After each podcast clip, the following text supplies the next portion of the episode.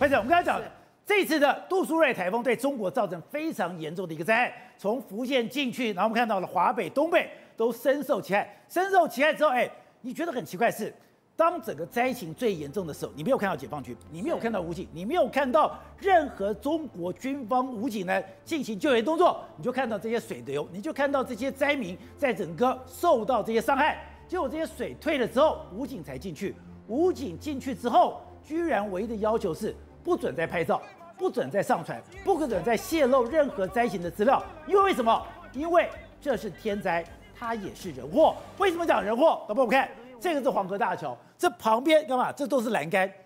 一吹。栏杆全部垮掉了，是你知道啊，宝杰哥，你现在看到这个画面，事实上它只有完工不到一年呢，大概只有七个月左右。没有想到风一吹，在八月五号的时候，也不过就是风势比较大一点。没有想到这两百公尺的所有的桥，竟然全部哎倒下来了，栏杆全部都倒下来。一阵风，一阵风就这么一阵风，它就跟对面一样的栏杆，对，就这一阵风就把这边的栏杆全部吹垮了。是，而且这个黄河大桥它主要是连接山西跟陕西的，全长是二点六公里哦。那事实上完工到现在真的不到七个月时间，然后大家心想说，你做了那么久。而且你斥资一点八亿人民币哦，台币也大概八九亿左右，没有想到一阵风就可以把你这个栏杆全部几乎大概有两百公尺都吹倒了、吹垮了。那想到说，如果来个地震，如果来个狂风暴雨的话，那你会不会整条桥就这样子断了？所以大家都心里想说，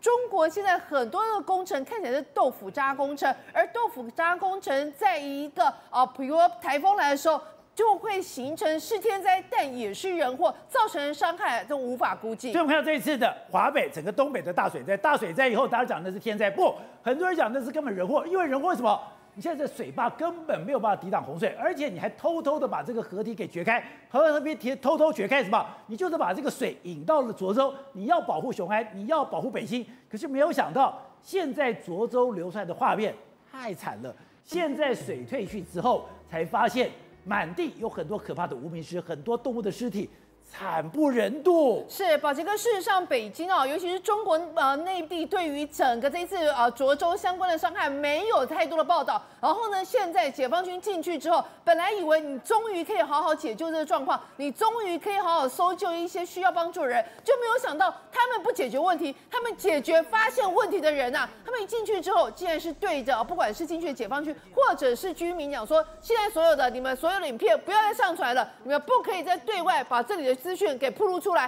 大家心里想说：哎，我们以为你是来帮我们协助重建家园的，我们以为你是来帮我们协寻失踪的人、失踪的一些哦，我们需要关怀的人。没有想到，你现在完全那些事情还没有进一步的去搜救，没有进一步的帮我们重建家园，反而把炮口指向我们这些存活者、这些灾民啊，叫我们不可以把更多的讯息往上传。为什么火大是？哎，你涿州市的市长、涿州的市委书记，你现在。居然在涿州这个水深火热的状况下，人全部不见了。不见之后，这些武警来了以后，这些武警或这些巡查员查什么？哎，你居然有人违规使用网络，我将这个所谓的影像恶意的对外直播，影响了他的形象。形象之后，刚刚讲，哎，你居然抓了很多，哎，这些人在救援呢。是救援之后，我一边救援一边拍照一边上传，就这些人。全部被抓了啊！除了武警啊进去之后，现在大家在质疑的是，你武警进来到底是救援还是要接管？你到底对的是要重建家园，还是是？整顿我们这一些啊灾民，因为你对于我们这些灾民不断啊第一手最先讯息往上传这件事情感到不开心。第二个状况是，除了武警进去之外，现在有一些相关消息传出说，七月三十一号解放军的第八十二集团竟然也进去了。那现在心里想说说，你现在这解放军进来是要协助我们救援吗？还是你其实是要来压制我们的？因为我们都知道，其其实那个涿州人大概有呃数万人在受困的情况之下，大家都非常生气，而且。受到生活影响的应该有上百万人，他们都认为说，哎，这个我们最最需要你们帮忙的时候，没有人出现，哎，还想到那个相关的呃中呃南中南海的高层都在北戴河度日啊，这过度假。所以呢，我们这边人其实都会非常愤怒。在这种情况之下，本来他们还想要只手遮天哦，当等到发现事情没有办法被遮掩住之后，现在派武警来，派解放军来，但是没有开始救灾，第一件事情反而是下了进口。中国现在这些豆腐渣工程，这些烂尾楼。不但没有改善，而且越来越可怕了。是啊，事实上呢，除了我们刚刚提到，现在发现啊真的各省都有这样的豆腐渣工程。你看看到的是吉林省的长春哦，长春有一个长春的一个长春桥，没有想到行经到那边之后，突然哎水泥还是怎么摆的，全部都整个掉下来哎。就吓死人，他们就讲到里面大概有两个呃乘客也都受到了呃轻重伤哦，然后呢，他们就讲到说，怎么可能你这样子的行经，这样不是对于路人来行路人来讲太可怕，然后对驾驶来讲真的是呃你什么时候会出事都不知道。还有另外的地方是在哪里呢？在福建尤溪县哦，这个福建尤溪县这也是非常夸张，它其实也是个牌坊，然后呢，这一个仿古的一个建筑，其实也是今年一月才落工，才才才落成，没有想到也。也是短短不到半年的时间，哎，没有风，没有雨，没有地震，上面都没，没有想到重达七吨的一个牌坊就整个砸下来了，然后就这样毁了。就忽然间有说，哎，不是啊，现在是太平好日，没有待机呢，还好里面没有很多人，啊，你们怎么掉下来？他说啊，没有啦，那个牌坊太重了，掉下来。牌坊太重，那牌坊重，你也是要把它更重的东西把它垫在底下。怎么会因为说牌坊太重就这样掉下来呢？后来就有人进一步解释说啊，没有啦，前一阵子可能有台风哦，本来就已经不稳了啊，所以呢，现在刚好你以为哦，那个现在是天呃没有什么太大问题，本来进行都待机。你说台风过去没倒，但是台风来没倒。台风过去也倒了，这种话他也说得出口，所以他们都心里想说，整个中国这种豆腐渣工程真的是让人家觉得哎不可思议，而且会让人家市民觉得说，好像处处到处都有一些陷阱，都有生那个危机。这也太烂了吧！真的是太烂！你真的现在看到又是在哪里呢？它一样是在山西哦，然后河北也一样也是这样的状况，它也是一个桥，就没有想到也没有任何一个大雨过后而已，没有想到河边的一个石子围栏啊也是成。成片的一个倒塌哦，然后呢，他就这不是刚刚的黄河大桥，不是另外一个另外一座桥，另外一个河北。其实现在中国，我觉得你只要看到有桥哦，我我觉得你可能就要走旁边一点，太夸张，怎么会发生这种事情？然后你现在看到这也很可怕，山西暴雨就没有想到一个建筑物的整堵墙外面。全部都剥落，然后心想说：“你这是不红水泥，不然怎么可能一个暴雨而已，竟然会整个所以相关的一个红砖全部都剥落？这是真的是豆腐渣。另外这里是哪里呢？四川的绵阳，一样也是雨过后呢，就会变成看起来像是水帘洞的一个样子哦。然后当然觉得这真的是不知道该怎么讲。另外呢，这河南的一个郑州，一样也是哎，一个雨过后之后，它就会呈现路面倒塌的一个。”情况，然后呢，你讲说那些都是偏远地方啊，那可能就是有一些问题，那就算了。我跟你讲，最夸张是什么？最夸张竟然是连上海啊，竟然连上海都出现这样的一个状况，你会发现非常夸张。这是上海，其实呢，它是一个浦东新区的一个两个小区，他就说啊，我们这个地方二十年没有修改了，我们稍微进行一个下水道工程的改建计划。没想到一改之后，二十年没淹过水，这一改啊、完工不到一个月就开始淹水，所以你们小区的住户就非常生气。我底下大理怎么你啊，从来没有淹过水，怎么你这个工程污水下水道工程给我改一下之后，完工一个月竟然我就淹水了？就他们还有话讲，他们说啊，不是不是，我们这个分区兴起，我们这边虽然完工，后面那一区还没完工，所以淹水是因为后面那一区还没完工，等到后面那区也完工了，整体检验过了就不会淹水了。就住户就心想说，我天的欧北够，这是中国。现在的问题就显在，真的不管是偏乡还是就连上海，真的这个豆腐渣工程随处可见。而且我觉得最有趣一个是，哎，我们常常讲的大水冲倒龙王庙，其实我刚才讲的，在北京房山的洪水，居然龙王庙是好的。我们之前讲的，哎，卢沟桥不是卢沟桥，是别卢沟桥是好的，这八百年前的房子是好的，其他都烂了。因为八百年前没有偷工减料啊，所以你真的觉得就是说。两相比较之下，你都会觉得这个共产党的这个黑心跟偷工减料比这个时间还要恐怖。什么意思呢？人家八百年的桥放在那边，八百年的洗礼日呃风吹日晒雨淋，地震啊大水啊都冲不垮。结果你旁边的一个呃小清河桥也没有完工没有多久，没有想到就这一次就给它给吹塌了。所以呢，这相两两相比较之下，你就会发现中国尤其是近代的在近十年的豆腐渣工程。才是中国人死伤每一次天灾之后最重要人祸问题。好，玉鹏，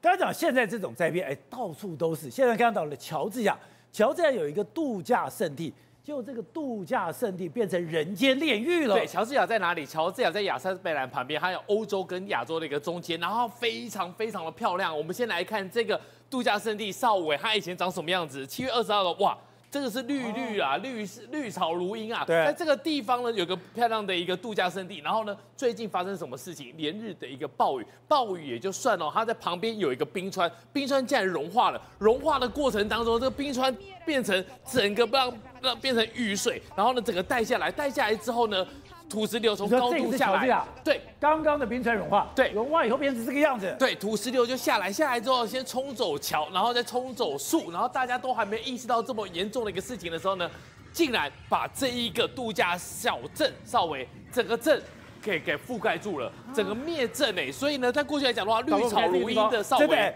这边绿草如茵，山明水秀，这么漂亮的地方。现在变成这个样子了。对，原本这边都没有什么河流的，就一个小溪而已。但是呢，因为冰川的融化，融化之后呢，变成土石流，整片，像宝杰你看，整片就是下来，下来之后呢，它 完完全全，对，就像是过去来讲我们讲的灭村，那个时候呢，里面有十七个人来不及逃，大大小小就直接被埋在土石流里面。这么严重？对，幸好有些人呢，哎。被救出来，被救出来，你看这些小朋友多可怜，他们只是在那边玩游戏，结果呢，竟然土石流下来，幸好大人那个时候有发现到，赶快把他们从泥巴里面给拉出来，所以呢，才少死了很多人。但是呢，最终呢，这个不幸的意外都是泥巴，对，他们没有想到说呢，哎，怎么土石流就整个崩塌下来？但是最可怕的原因就是因为这个冰川，我们来看一下这个画面，空拍它的冰川，它竟然是整个。都已经融化掉，融化掉之后呢，就变成了一个水，水往下走之后呢，把这个这个泥土一起冲刷下去，就变成了一个土石流。没有人想到说那个度假胜地竟然会变成这么悲惨的一个事故。以前我们不是理解说你的冰川要融化，它是非常缓慢的，对，非常缓慢的状况下。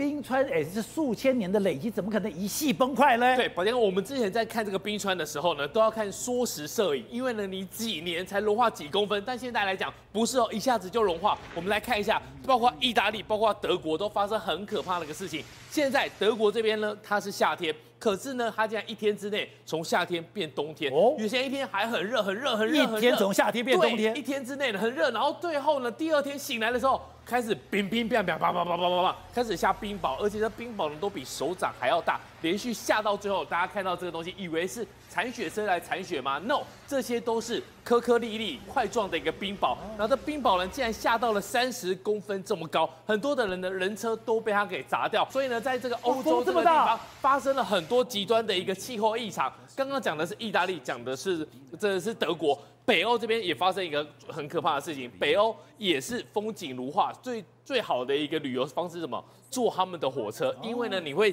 长时间的在火车上面，然后大规模的穿越他们这个风景如画的一个地方，但没有想到连日的暴雨，包括瑞典，包括挪威。下起强降雨之后呢，他现在掏空了地基，火车都垮了。对他们说，过去来讲呢，其实他们把这些东西都计算在里面了，但是没有想到这两天的强降雨竟然超过他们的一个设计标准，所以呢，地基都被掏空之后呢，火车竟然就翻覆了，翻覆里面竟然有一百多个人，这个。就是在北欧的一个情种情况，但是中欧也很可怕。斯诺维尼亚，它现在这几天的降雨，竟然国土面积有三分之二，全部都被淹掉了。三分之二的这个国土呢，都遇到了这个洪水。所以呢，现在北欧、中欧跟南欧，你知道连奥地利、连克罗埃西亚都淹水。对，奥地利、克罗埃西亚，你在过去你还能想象说怎么会有这个事情？但现在来讲，整个欧洲都面临很可怕的气候异常。